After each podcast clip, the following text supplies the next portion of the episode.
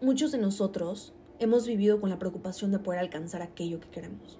Muchos de nosotros incluso nos preocupamos por hacer las cosas de una manera excepcional, extraordinaria, sin errores, para evitar cualquier tipo de error, cualquier tipo de mancha que nos pueda perjudicar, cualquier tipo de situación inoportuna que pueda desviarnos del camino. Pero déjame decirte que no toda la vida tenemos que estar viviendo preocupados por alcanzar el bien o evitar el mal. A veces solo basta con fluir.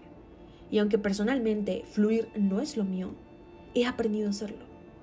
No siempre, pero hay ocasiones donde solo basta eso, fluir. Porque lo que es para ti, créeme, siempre te alcanza. Porque hay algo estupendo en el universo que permite unir lo que ya estaba predispuesto para cada uno de nosotros.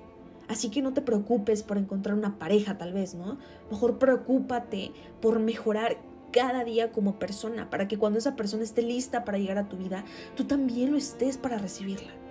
Con esto no te estoy diciendo que te deslindes de esforzarte por tus objetivos, obvio no.